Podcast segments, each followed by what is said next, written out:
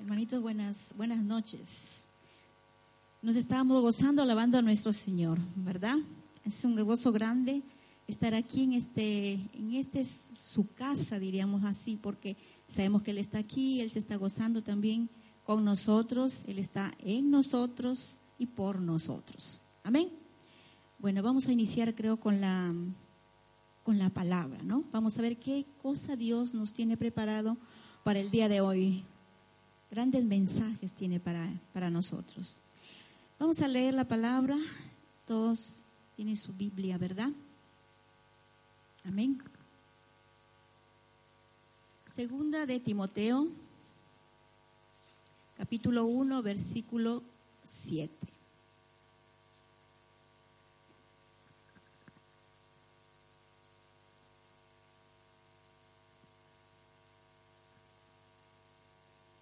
Segunda de Timoteo capítulo 1 versículo 7.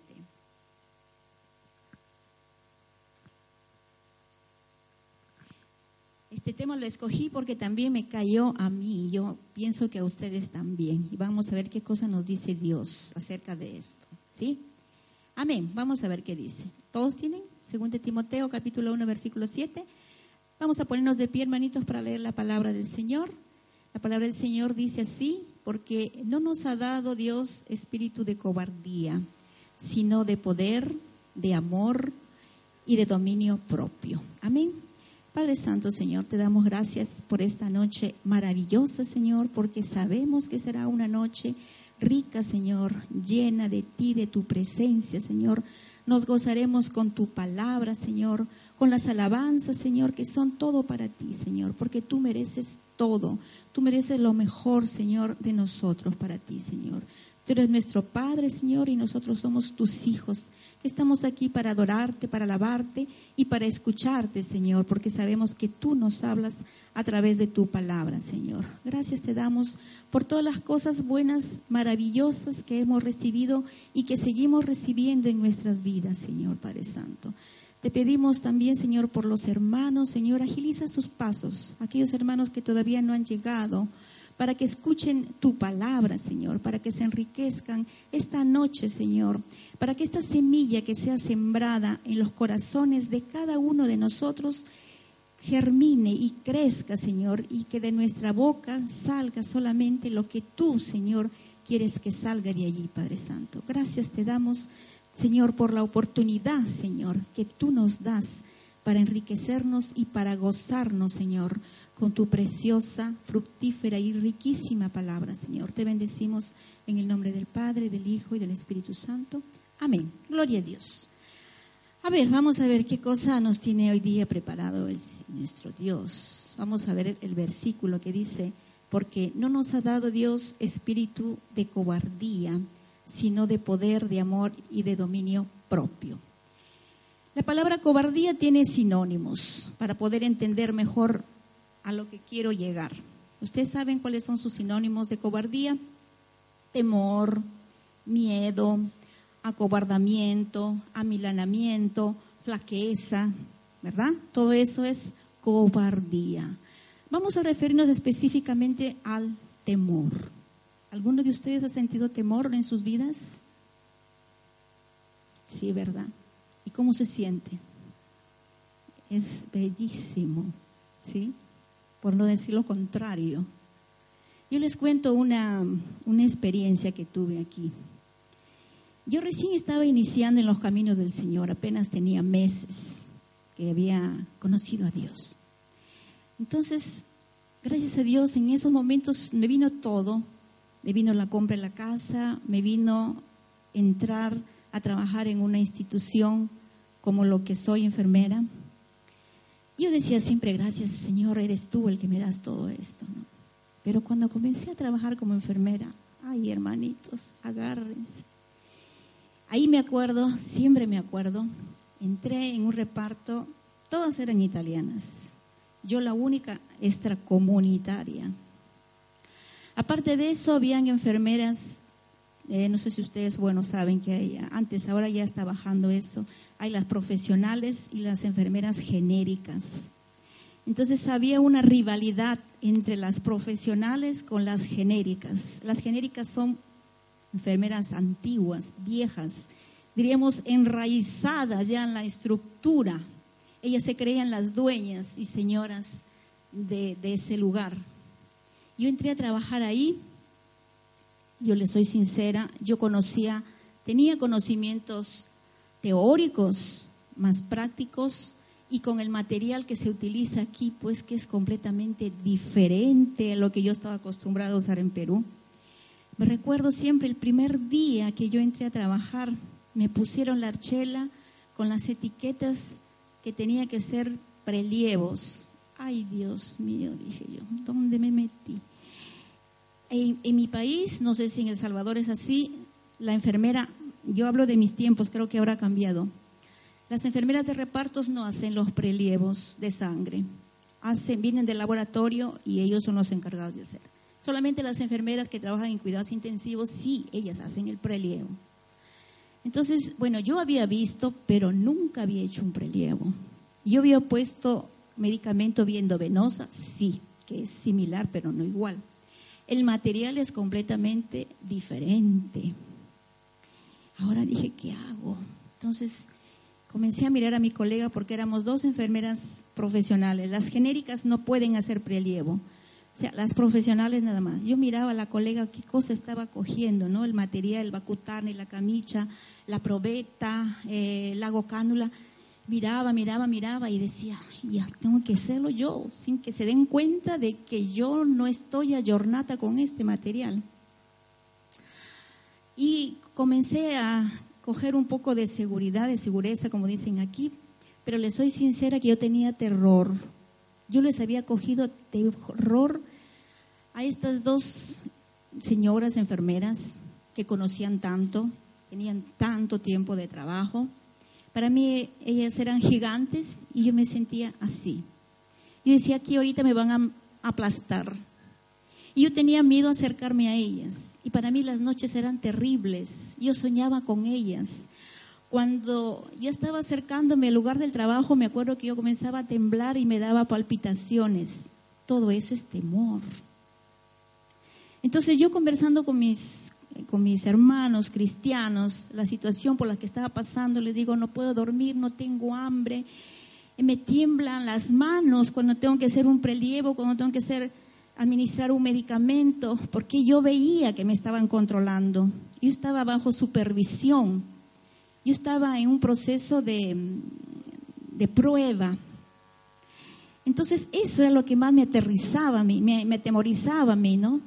Estaba siendo observada, controlada. Cuando yo me acercaba a ellas, yo escuchaba, yo veía, notaba que ellas se callaban. Entonces yo pensaba, están hablando de mí, decía yo. Porque todos estaban con los ojos para mí. Yo era la nueva, yo era la, la extranjera, ¿no? Ay, Dios mío, decía. Pero miren, yo conversando con mis hermanos cristianos, me dijeron, ¿por qué vas a tener miedo? Tú eres una hija de Dios. Si Dios está por ti, ¿quién está contra de ti? El mayor está en ti. ¿Quién está? En el mundo está Satanás, Satanás, pero Dios está en ti. Entonces yo cogí coraje, Y cuando yo me acercaba a ellas, decía, yo soy mayor que ellas ya no las veía gigantes, las veía chiquitas. Y, les digo, hermanos, de verdad que sentí una seguridad, ¿no? Porque yo decía, Dios está conmigo, Dios es mi fuerza, mi fuerza, me fortalece, ¿no? Y así es, así me daba cuenta que hablaban y hablaban, no me importaba, porque decía, yo sé lo que estoy haciendo, yo sé que Dios está conmigo y yo sé que estoy demostrando mis conocimientos Está bien que el material que usen acá es diferente. Nos llegaban, por ejemplo, máquinas para dar alimentación por vía enteral, que yo nunca en mi vida había visto eso. Pero yo poco a poco iba aprendiendo. La enfermera hacía acá los electrocardiogramas. Todo eso tenía, yo hacía en Perú, pero no con la maquinaria que utilizan acá. Entonces uno poco a poco, poco a poco va aprendiendo. Pero lo que yo digo es la seguridad que uno debe demostrar. Pero ¿quién me lo dio eso? ¿Quién cree que me lo dio toda esa seguridad, toda esa fuerza, todo ese coraje? Solamente Él. Solamente Él. Y yo notaba que a mí me tenían antipatía. Entonces ellos me decían, tú no debes pensar en eso, tú debes seguir adelante, me decían los hermanos, ¿no? Tienes, tú tienes todo, todas las armas, decía, para ganar. ¿Quién son ellas? Tú eres una hija de Dios. Y yo eh, me acercaba, yo soy una hija de Dios, yo soy una hija de Dios, yo soy una hija de Dios. Y comenzaba a decir, no, Dios está conmigo, soy más que vencedora, soy más que vencedora. Y yo estaba proclamando la palabra del Señor. Entonces, eso, hermanitos, a uno, que les digo, es una medicina, te da la fuerza. Yo les cuento esa experiencia que me ayudó tantísimo, porque todas estas colegas que yo veía que estaban en contra de mí, se volvieron a favor mío. A los seis meses, porque yo estaba sustituyendo a una colega en maternidad, me dijeron solamente quizás sea de sustitución, pero vamos a ver cómo respondes. Y yo estaba en eso, cómo respondo. Pero después dije, no, no me debo preocupar porque yo sé que Dios está conmigo. A los seis meses me llamaron y me dijeron que me daban el contrato indeterminado. Gloria a Dios. Pero yo digo, solamente Dios puede hacer esas cosas, ¿verdad? Si nosotros conocemos la palabra. Entonces, ¿qué cosa sería la cobardía o el temor? Según lo que dice Wikipedia y según lo que yo les he narrado ahorita, dice que es la falta de valentía frente a qué? A problemas, a dificultades, a situaciones que nosotros, que para nosotros son difíciles de solucionar, pero para Dios no, ¿verdad? Entonces, eso es lo que nosotros tenemos que estar seguros, convencidos. No debemos tener dudas, porque eso es lo que nosotros nos amilana, las dudas, ¿verdad? Entonces, miren, este es el concepto, diríamos así, terrenal, dado en Wikipedia, pero yo quiero llevarlos a lo que dice la Biblia. ¿Cuál es el concepto de temor? Vamos a ver la naturaleza de temor, vamos a ver qué se debe hacer. No les dije, el título de este tema es Echa fuera el temor. Si tenemos temor, echémoslo fuera. Y vamos a ver cómo y por qué tenemos que echar fuera el temor. Para eso les invito a leer Génesis capítulo 3. Génesis capítulo 3, versículo Vamos a leer desde el 6 hasta el 10. Es una historia muy conocida por todos nosotros. Cuando el hombre, cuando Adán desobedeció a Dios, cuando la mujer le dio de comer la fruta prohibida, ¿verdad? Vamos a ver qué dice desde el versículo 6 hasta el 10. Dice, y vio la mujer que el árbol era bueno para comer y que era agradable a los ojos y árbol codiciable para alcanzar la sabiduría y tomó de su fruto y comió y dio también a su marido, el cual comió así como ella. Miren, si nosotros vemos, leemos en la versión en inglés, aquí da a notar claramente que Adán estaba cerquita a Eva estaba a su lado. Quiere decir entonces que Adán saltó al pecado con los ojos abiertos. Él sabía lo que estaba haciendo, porque fue a él Dios que le dijo que no coma de ese fruto, no a Eva. O sea, Eva fue la engañada, mas no Adán, ¿verdad? Sigamos con la historia. Versículo 7. Entonces fueron abiertos los ojos de ambos y conocieron que estaban desnudos entonces cosieron hojas de higuera y se hicieron delantales. Y oyeron la voz de Jehová, Dios, que se paseaba en el huerto al aire del día. Y el hombre y su mujer se escondieron de la presencia de Jehová, Dios entre los árboles del huerto. Mas Jehová Dios llamó al hombre y le dijo, ¿dónde estás tú? Una pregunta. ¿Ustedes creen que Dios no sabía dónde estaba Adán? Sí, desde la pasada eternidad. Él sabe todo, ¿verdad? Pero bueno, sigamos. Dice, y él respondió, ¿quién? Adán. Oí tu voz en el huerto y tuve, ¿qué cosa tuvo? Miedo, porque estaba desnudo y me escondí. Fíjense, hermanitos, esta es la primera vez que esta palabra miedo se menciona en la Biblia. O sea que de aquí parte el miedo. Miren, ¿y cuándo es que parte el miedo? Yo les he dicho que de aquí parte el miedo, pero ¿cuándo es que parte el miedo? El miedo parte como una consecuencia, como una respuesta, como una expresión de la muerte espiritual. Ustedes saben que cuando Adán desobedeció, ¿qué cosa se dio? Diríamos un apagón. Él era hijo de Dios pero al desobedecer, él pecó. Entonces él pasó inmediatamente al mundo de tinieblas. Él pasó a ser hijo de Dios. Y la primera manifestación de la muerte espiritual fue el miedo. Lo está diciendo aquí. Porque Dios ahí en ese momento se acercó y le dijo, ¿dónde estás? Y él le dijo, y él estaba escondido, ¿verdad? ¿Dónde estás tú? dijo. Y él respondió, oí tu voz en el huerto y tuve miedo, porque estaba desnudo y me escondí. Él había estado siempre desnudo, sino que al pecar sus ojos espirituales se abrieron y recién ahí él vio que estaba desnudo. Pero desnudo de qué estaba desnudo? De la gloria de Dios. Su posición de justicia la perdió. Él ya no era un hijo de Dios. Él se convirtió en un hijo de Satanás. Pero lo que yo quiero que quede claro, que el miedo es una expresión, es una respuesta, es una consecuencia de qué cosa? De la muerte espiritual. ¿Ustedes saben qué cosa es la muerte espiritual? ¿Qué significa muerte? Muerte significa separación.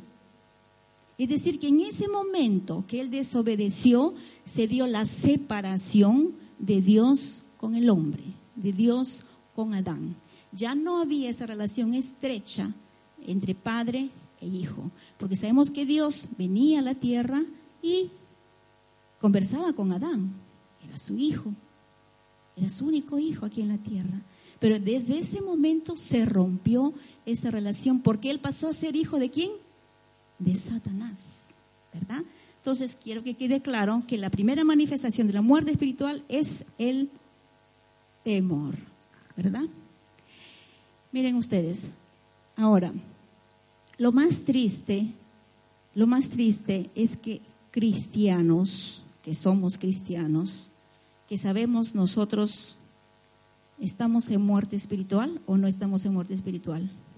Nosotros nos hemos reconciliado con Dios a través del nuevo nacimiento. ¿Están siguiendo? ¿Sí? Pero les decía, los hombres del mundo, los hombres mundanos, los hombres incrédulos, ellos están en muerte espiritual, porque no han nacido de nuevo, porque no ha habido una reconciliación con Dios. Entonces ellos sí están sujetos al temor, porque hemos dicho que la muerte espiritual, que perdón, el temor es una consecuencia de la muerte espiritual. Entonces la gente del mundo que no conoce a Dios, ellos sí están predispuestos a sufrir de temores, de fobías, esos temores tan terribles que a veces en las noches no pueden dormir, que tienen que tomar pastillas para, para poder dormir, o temores tan simples como por ejemplo ver algún animalito, alguna bestia caminando y comienzan a gritar. Yo les cuento el caso de una colega, estábamos tomando desayuno y estaba preparando, bueno, las OSP son las encargadas de preparar la maquineta para repartir el desayuno. Nosotros estábamos sentadas tomando y de repente una, una O se paró y dijo, voy a comenzar a hacer la limpieza del aparato para preparar para el desayuno. Y, se fue, y ella se volteó, ¿no? Nosotros seguíamos tomando desayuno cuando comenzamos a ver que caía la leche, el café, el agua, todo caía, ¿no? Entonces nosotros gritamos porque estaba sucediendo eso, ¿no? ¿Qué cosa hizo ella? Ella no es que miró a ver qué pasaba, ella salió corriendo disparada de la cocina, se fue a reparto gritando todo. ¡Ay! Nosotros, ¿por qué estás gritando? No, porque yo pensaba que era, ¿sabe que aquí le tienen miedo a las bestias, le llaman a los animalitos chiquitos, ¿no? Es una bestia. Me dice, porque yo pensaba que había una bestia. Imagínense, imagínense lo que sucede a veces, porque la gente tiene temor a cosas tan superfluas, ¿verdad? Y vivimos esclavizados de ese temor. Pero hay temores también mucho más graves, que muchas veces esos temores tan fuertes llevan a, las personas a tener problemas ya mayores como problemas psiquiátricos. Entonces, nosotros que somos hijos de Dios, nosotros que somos hijos de Dios, que sabemos que Dios, miren lo que dice segunda de Timoteo, porque dice, no nos ha dado Dios, dice, no nos ha dado Dios espíritu de cobardía. Aquí, bueno, no puedo decir, dígale a su compañero, aquí nomás hay, no te ha dado Dios espíritu de cobardía. No te ha dado Dios espíritu de cobardía. Tú no debes ser cobarde, tú no debes ser temeroso, tú no debes ser miedoso, porque Dios no te lo dio. Dios no te ha dado eso. Si tú tienes miedo, ¿quién te lo habrá dado el miedo? Satanás. Entonces yo no le puedo dejar la entrada a Satanás. Si yo sé, porque creo que ustedes sabían o no sabían eso, que Dios no nos ha dado el espíritu de cobardía. Si ustedes no lo sabían, ahora ya lo saben, que Dios no nos ha dado el espíritu de cobardía, pero sí que nos ha dado. ¿Qué no lo que nos ha dado? El espíritu dice de poder, de amor y de dominio propio. Y con esos tres vamos a ver que nosotros vamos a combatir el temor. Pero es necesario que el cristiano sepa todo esto. Es necesario que sepa que dentro de nuestra nueva naturaleza que tenemos como cristianos, no tenemos el espíritu de temor. Dios no nos puso el espíritu, el espíritu de temor. Porque miren, si nosotros no conocemos eso, vamos a continuar a darle entrada a este espíritu que no viene de Dios, sino que viene del enemigo. Y vamos a continuar entonces atormentándonos con los temores que teníamos antes de ser hijos de Dios. Ahora nuestra vida ha cambiado. Nosotros somos nuevas criaturas. Amén. ¿Verdad? No tenemos el espíritu de temor, nos está diciendo la palabra de Dios. ¿Verdad? Entonces, lo que les digo es que nosotros tenemos que nuestra mente, nuestra mentalidad tiene que cambiar porque eso es lo que nosotros nos va a impulsar a actuar de manera diferente. Por eso es que nosotros venimos aquí a escuchar la palabra del Señor, para ver qué cosa nos dice y conocer cuáles son las nuevas buenas, o las buenas nuevas, ¿cómo se dice? El Evangelio, ¿no? Entonces, esa es una buena nueva. Ustedes no tienen el espíritu de temor, ustedes no tienen por qué temor, por qué tener temor. Porque si ustedes tienen temor, quiere decir que le están dando entrada al espíritu que no les dio Dios. ¿Verdad? Yo, por ejemplo, tengo temor, pero digo, ya no tengo, yo debo echar fuera ese temor a manejar. Yo siempre decía, ay, qué miedo, qué miedo que me da manejar. Pero ahora leyendo este, este mensaje, ya digo, no, voy a probar a manejar. Yo no tengo miedo a manejar. Y ustedes también. Pero miren, hay otras cosas que hay que saber también en qué momentos yo voy a dar la contra, diríamos así, al temor, ¿no? Un pastor contaba que había una persona que había escuchado el tema del temor. Entonces dice, yo me voy a subir a un edificio de 40 pisos, ¿no? Y voy a ver hacia abajo. Entonces, él comenzó a escuchar que le decía, no mires hacia abajo que te puedes caer, no mires hacia abajo que te puedes caer, ten cuidado.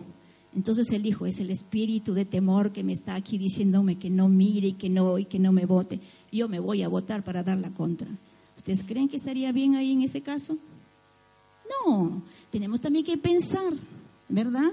No es que porque yo voy a dar la contra al espíritu de temor, yo voy a hacer cosas completamente equivocadas y peligrosas para mi salud, ¿verdad? En ese caso no.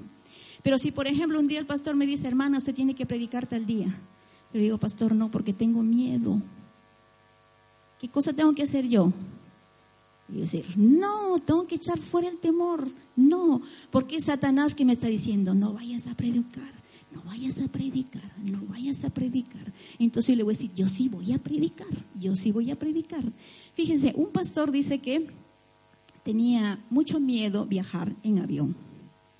Entonces, ¿qué pasa? Un día el Espíritu Santo le dijo, mira, tienes que ir a predicar a un sitio X y tienes que tomar el avión.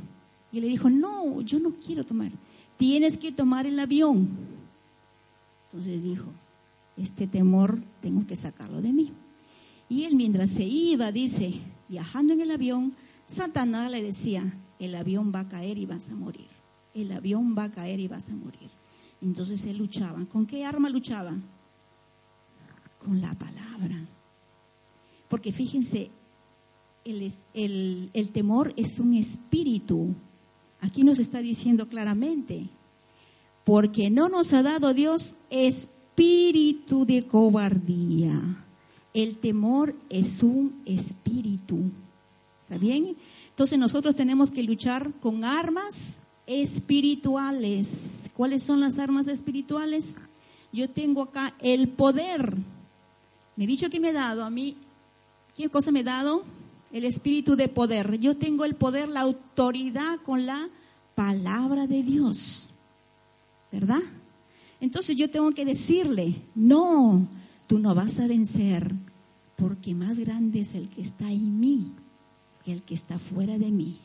Porque Cristo en mí, yo soy más que vencedor. Todos los versículos que ustedes sepan, ustedes tienen que proclamar ese versículo, porque tenemos que decir, está escrito, y ese es el arma más poderosa para combatir a Satanás, como fue con Jesús, ¿se acuerdan ustedes? Lo que le dijo, está escrito.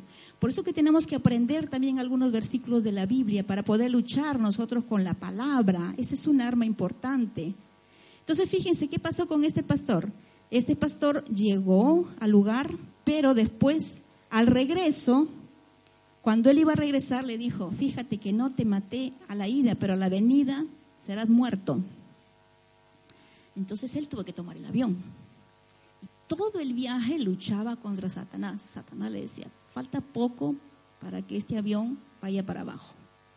Y él seguía diciendo, no, tú no vas a vencer, yo soy más que vencedor porque Cristo Jesús está conmigo.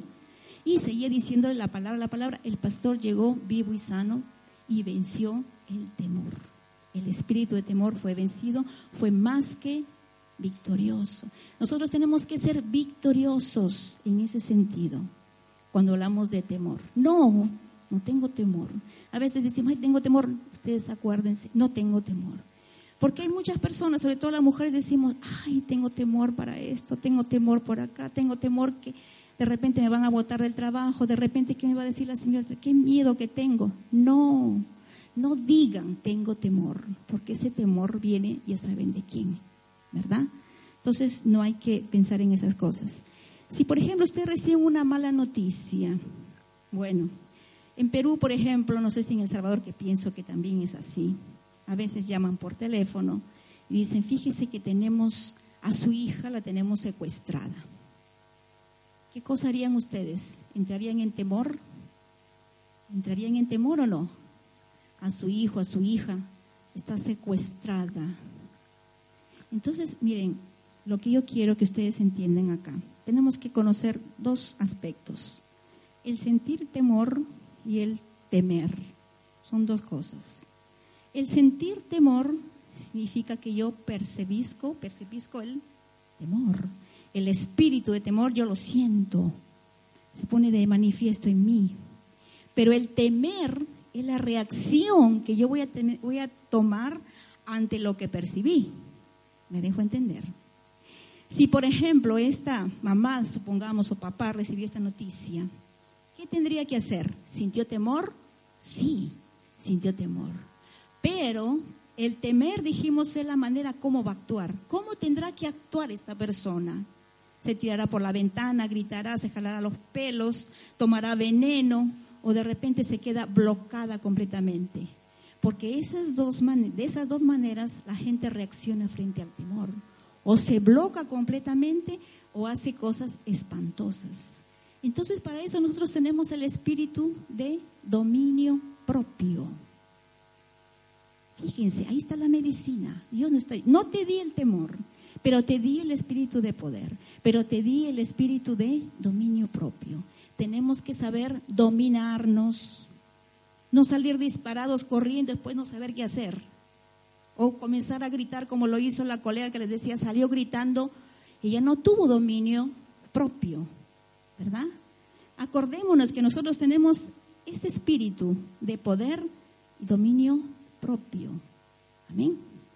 Entonces, fíjense, estamos viendo, estamos yendo adelante, que El temor es un espíritu que viene como manifestación, como consecuencia, como resultado de la muerte espiritual, o sea, de la separación con Dios. Mas nosotros no estamos separados con Dios, nosotros no estamos en muerte espiritual. Dios no nos ha equipado a nosotros con un espíritu de temor. Pero aparte de este espíritu que nos da temor, también este espíritu dice que nos esclaviza. Vamos a ver qué nos dice Romanos 8:15.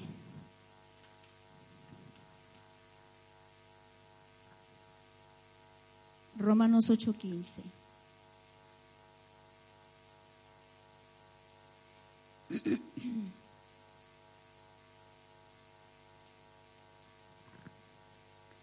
Romanos 8:15, ¿están ahí, hermanitos?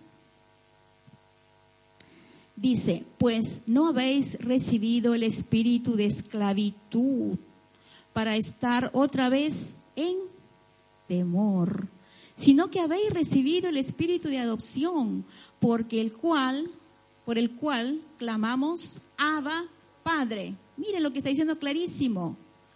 No habemos recibido nosotros el espíritu de esclavitud. Nosotros no, nosotros que somos sus hijos de Dios, nosotros que nos hemos reconciliado, nosotros que hemos nacido de nuevo, no hemos recibido este espíritu de temor, sino que habéis recibido el espíritu de qué? Adopción. Dios nos ha adoptado como hijos suyos, porque primero éramos hijos de Satanás, no éramos hijos suyos, pero al nacer de nuevo pasamos a ser hijos de Él. Él nos adoptó ¿verdad? Entonces aquí dice, por el cual clamamos, Abba Padre. ¿Qué significa Abba Padre? Aquí estoy yo, yo soy tu hijo, tu hijo que te ama. ¿Ustedes han escuchado la palabra temor a Jehová? El temor a Jehová dice mucho en la, en la Biblia. ¿A qué se refiere? ¿A este espíritu que yo les estoy hablando, que yo les estoy diciendo? Significa que yo cuando estoy de delante de Dios comienzo a tremar, comienzo a temblar. Fíjense lo que le pasó a Adán. Adán se escondió de Dios, le tuvo miedo. Entonces nosotros dice que el temor afecta la relación con Dios. Nosotros no tenemos que tener temor, no tenemos que vivir esclavizados de eso y no tenemos que tener terror a Dios. ¿Qué nos habla a nosotros acerca del temor de Jehová? ¿Saben ustedes qué cosa es el temor a Jehová? El temor a Jehová es el respeto, la obediencia. Yo estaba leyendo tantos versículos, pero realmente es largo de decir. Había uno que dice que el temor a Jehová es el manantial de vida, que nos va a apartar de los lazos de muerte. Proverbios 14, 27. El manantial de vida, porque si nosotros obedecemos a Dios, si nosotros recibimos a Jesucristo como nuestro Señor y Salvador, ¿qué tendremos? Vida eterna. Hablamos de un manantial. Pero si nosotros no recibimos, dice, nos va a apartar, dice, de los lazos de la muerte. Porque sabemos que si nosotros no recibimos a Jesucristo, ¿qué cosa es lo que nos espera? La muerte espiritual y pues finalmente la muerte física, ¿verdad? Entonces, eso es el temor a Jehová. Tenemos que pensar que Dios, o estar seguros de que Dios es un Padre bueno, no es un Padre de juicio como se ve aquí, que muchos le tienen miedo por lo que sobre todo en el antiguo pacto vimos o vemos lo que sucedió, ¿verdad? Tenemos que decir que Dios es un Dios justo y es un Dios que por su naturaleza es amor él nos ama, Él te ama y nosotros también lo amamos a Él. Nosotros podemos, la palabra dice, acérquense confiadamente al trono de la gracia. ¿Qué significa confiadamente? Que no me voy a ir escondiendo ni tremando, ¿no? Yo me acerco confiadamente porque soy una hija o un hijo de Dios. Entonces, a eso se refiere este versículo. No le tengamos terror a Dios tengámosle amor a Dios, respeto a Dios, obediencia a Dios, ¿verdad? Si leemos otro versículo, Hebreos 2, 14, 15. También nos habla aquí de la esclavitud. Hebreos 2, 14, 15.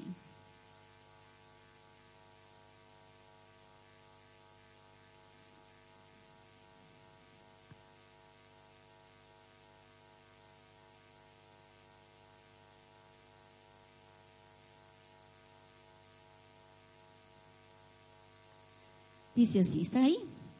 Así que, por cuanto los hijos participaron de carne y sangre, él también participó. ¿De quién está hablando ahí? De Jesús.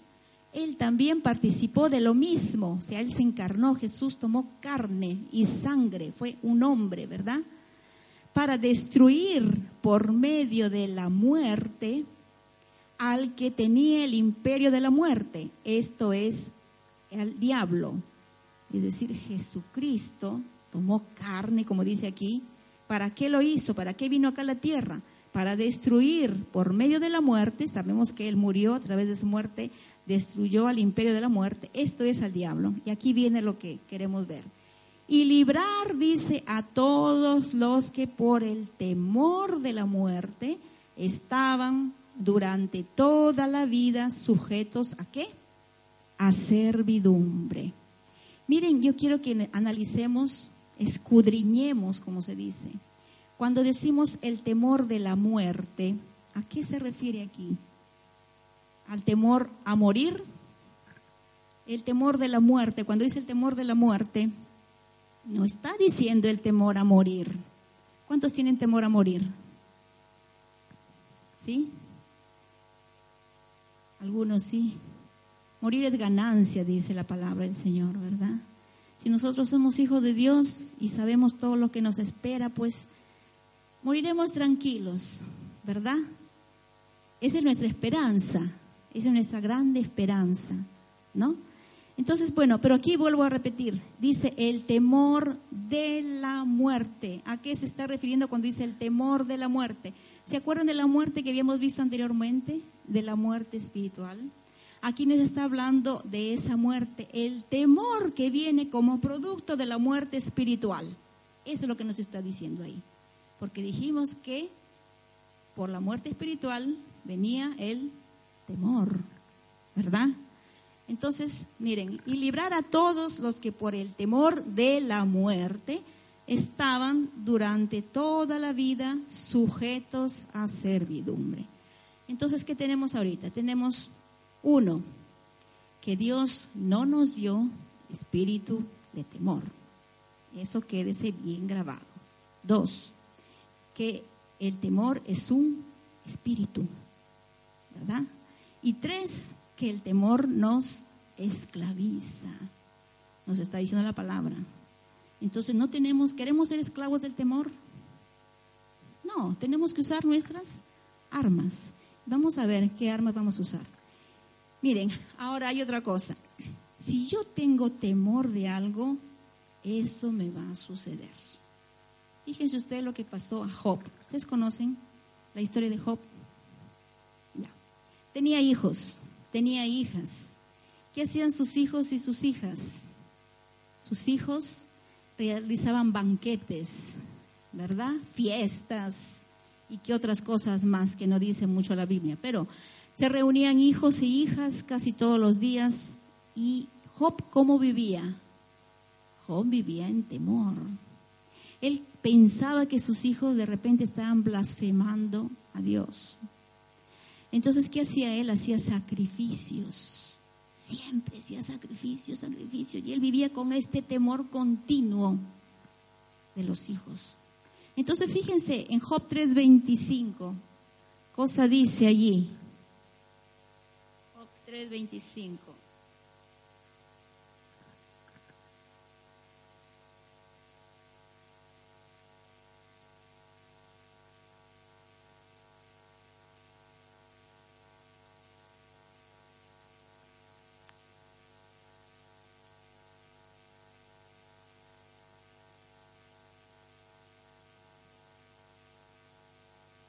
Dice así, ¿lo tienen ahí? J 3:25, porque el temor que me espantaba me ha venido y me ha acontecido lo que me temía. Si ustedes viven en temor, eso lo que ustedes tienen, temen les va a suceder. El 99% dice, de veces sucede lo que nosotros tememos. Por eso no tengo que estar diciendo, ay, tengo miedo a esto, ay, tengo miedo a lo otro, tengo miedo que me suceda esto, tengo miedo que me venga el cáncer. He escuchado tanto eso. Tengo miedo quedarme paralizada. Me estoy adormeciendo, por ejemplo, llegan allá, me estoy adormeciendo, ¿tú crees que me vino el ictus? Tengo miedo que me venga el ictus. Dios mío, digo, Señor, como, fíjense, la mente es poderosa. Quizás sea Satanás que está trabajando ahí y te está diciendo eso y tú estás dando oídos a lo que Satanás te está diciendo. Tú tienes que rechazar, tú tienes que escuchar la palabra de Dios. La palabra de Dios tiene poder. Tú tienes que tener fe, tú tienes que creer en lo que Dios te está diciendo, no en lo que te está diciendo Satanás. No le des entrada a Satanás. Satanás te dirá miles de cosas para qué? ¿Para hacerte bien o para hacerte mal? Para hacerte mal. Dios hará cosas para hacerte el bien. Tú tienes que confiar en Él. Tú no te dejes engañar de Satanás. Si te dice cosas que van en contra de la palabra, rechaza. ¿Con qué? Con la palabra y con la fe. Fíjense ustedes, dicen que en toda la Biblia hay 365 veces que se repite la palabra temor. Quiere decir que habrá para un día un versículo o una, que diríamos así, una vez que se repita la palabra temor, 365 días. Y saben ustedes, Jesús, ¿han visto ustedes qué decía? No temas, cree solamente. No temas, cree solamente. Fíjense ustedes, ahí hay dos palabras temer y creer. Temer y tener fe. Quiere decir que lo contrario de fe es el temor. ¿Se acuerdan ustedes, Pedro, cuando estaba caminando en el mar? Cuando estaba Jesús ahí y él caminaba por fe sobre el agua, ¿verdad? ¿Quién lo va a poder hacer eso? Es difícil, pero él tenía fe. Pero en un momento, ¿qué sucedió? ¿Se acuerdan la historia? En un momento eh, tuvo miedo, vino lo contrario, se dejó llevar por Satanás y se estaba hundiendo. Jesús lo sacó. ¿Qué pasó? Tuve miedo, dijo, Pedro, ¿no? Entonces, fíjense, tenemos que nosotros tener en cuenta que la fe es la que nos va a ayudar, no el temor, no el temor. ¿Saben cuántas veces la palabra no temas está escrito en la Biblia? 51 veces. 11 veces dice que está escrito en el Nuevo Testamento y 40 veces en el Antiguo Testamento. Entonces, siempre, siempre cuando nosotros vamos, si, yo he buscado la palabra temor, temor, temor, infinidad de veces, como les dije, 365 veces dice, no temas, no temas, no temas. Y miren, ¿qué cosa tenemos que hacer entonces para que el temor lo echemos fuera? Veamos qué dice Primera de Juan 4:18. Primera de Juan 4:18.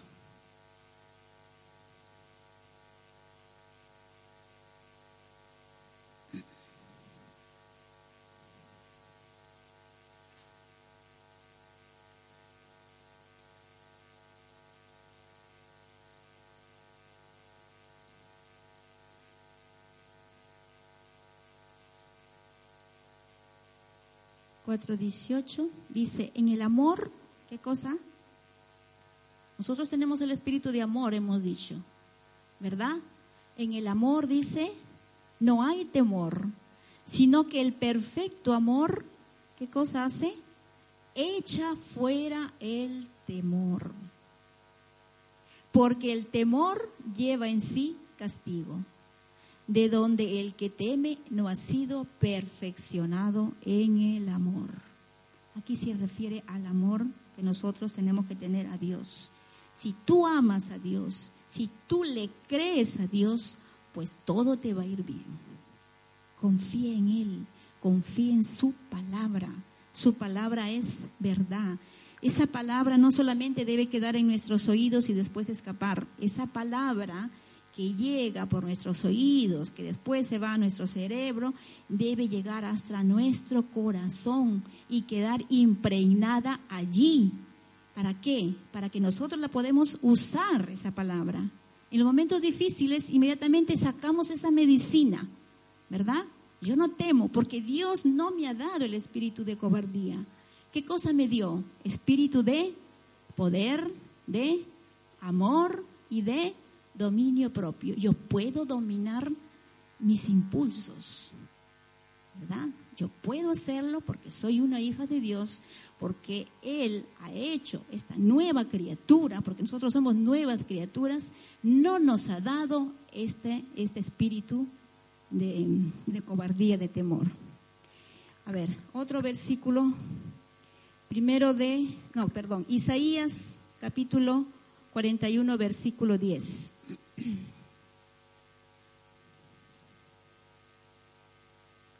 Isaías 41:10. Dice así, no temas, fíjese lo que nos dice, ¿ah? no temas porque yo estoy contigo, no desmayes porque yo soy tu Dios que te esfuerzo, siempre te ayudaré, siempre te sustentaré con la diestra de mi justicia. ¿Qué más palabra aquí nos está diciendo más claro, como se dice, no cante el gallo, ¿verdad? Nos está diciendo, no temas. Yo ese versículo me lo había aprendido cuando tenía las dificultades que le decía. Decía, no temas, no temas, decía. Yo me decía misma, ¿no? No temas porque Él está conmigo, decía. Eh, Salmo 56, 11, para terminar. Salmo 56, 11. Y así como estos versículos tenemos cantidad de versículos, yo soy más que vencedor, ¿verdad? El mayor está en mí. Eh, em, ¿Qué más tenemos? Dios está por mí, ¿quién estará contra mí? Ahora dice así, Salmos 56, 11. En Dios he confiado, no temeré. ¿Qué puede hacerme el hombre? Es otro versículo que también yo tenía así, ¿no? ¿Qué me puede hacer esta gigante mía? De eso ya lo ya la chiqué, soy más grande que ella, porque el mayor está en mí. ¿No? Entonces, tenemos que decir así. Y un versículo, hermanitos, que, que, me gustó también cuando les dije de la mala noticia que a veces recibimos. Miren, la palabra lo dice, ¿ah? dice, no tendrás temor, dice a las malas noticias. Salmo 112, 7 dice, no tendrás temor a las malas noticias, su corazón será firme y confiado en Jehová. Nosotros tenemos que estar firmes, seguros y confiando en Jehová. Entonces, no así yo voy a tener una mala noticia. Quizás sea una mala noticia, pero yo sabré comportarme, porque yo tengo el espíritu de dominio propio. Entonces, para terminar, concluimos diciendo que el temor es un espíritu que no nos lo dio Dios, que viene como producto, como resultado de la muerte espiritual y que nosotros como hijos de Dios debemos saber cuál es nuestra posición como nuevas criaturas que somos. Nosotros tenemos que cogernos de eso. Debemos tomar lo que Dios nos está dando. Él nos está diciendo, pero si nosotros no leemos, si nosotros no nos enteramos de las buenas noticias, por más que Él nos diga, pero yo estoy diciéndote y tú no me haces caso, tú no me escuchas. Entonces tú no sabrás comportarte en este mundo.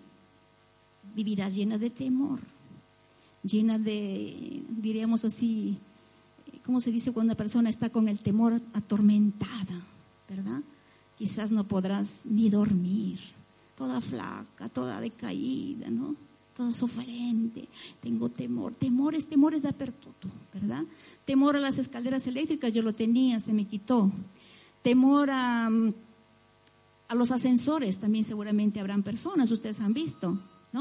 Tantos temores que todos nosotros tenemos que rechazar. El temor nos esclaviza y si nosotros tenemos temor a algo, eso nos va a suceder. Proverbios 10:24 también dice lo mismo. El impío dice, si teme algo, eso le sucederá. Nosotros no somos impíos, pero si nos comportamos como un impío, entonces nos va a suceder. Vamos a agradecer al Señor por esta palabra que nos ha dado, Señor Padre Santo.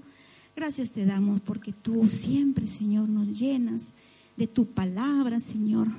Cada día tienes algo nuevo, un mensaje nuevo que nos enriquece, Señor, que nos fortalece, que nos enseña, Señor, para poder andar en este mundo, para poder andar alineados a tu palabra, Señor, como tú, Señor, quiere que nosotros hagamos, seamos, Señor. Y hablemos también, Señor, de tu palabra a otras personas que no te conocen, Señor Padre Santo, para que así, Señor, sean hijos tuyos y puedan cambiar su manera de pensar, su manera de actuar y puedan triunfar, Señor, en, esta, en este mundo, Señor, como tú quieres que nosotros seamos hijos libres, libres de esclavitud, libres de temor, Señor, que nos gocemos contigo, Padre Santo. Gracias te damos por esta noche maravillosa, por esta enseñanza, Señor, que quedará grabado en nuestros corazones, Padre. Te bendecimos en el nombre del Padre, del Hijo y del Espíritu Santo. Amén. Gloria a Dios.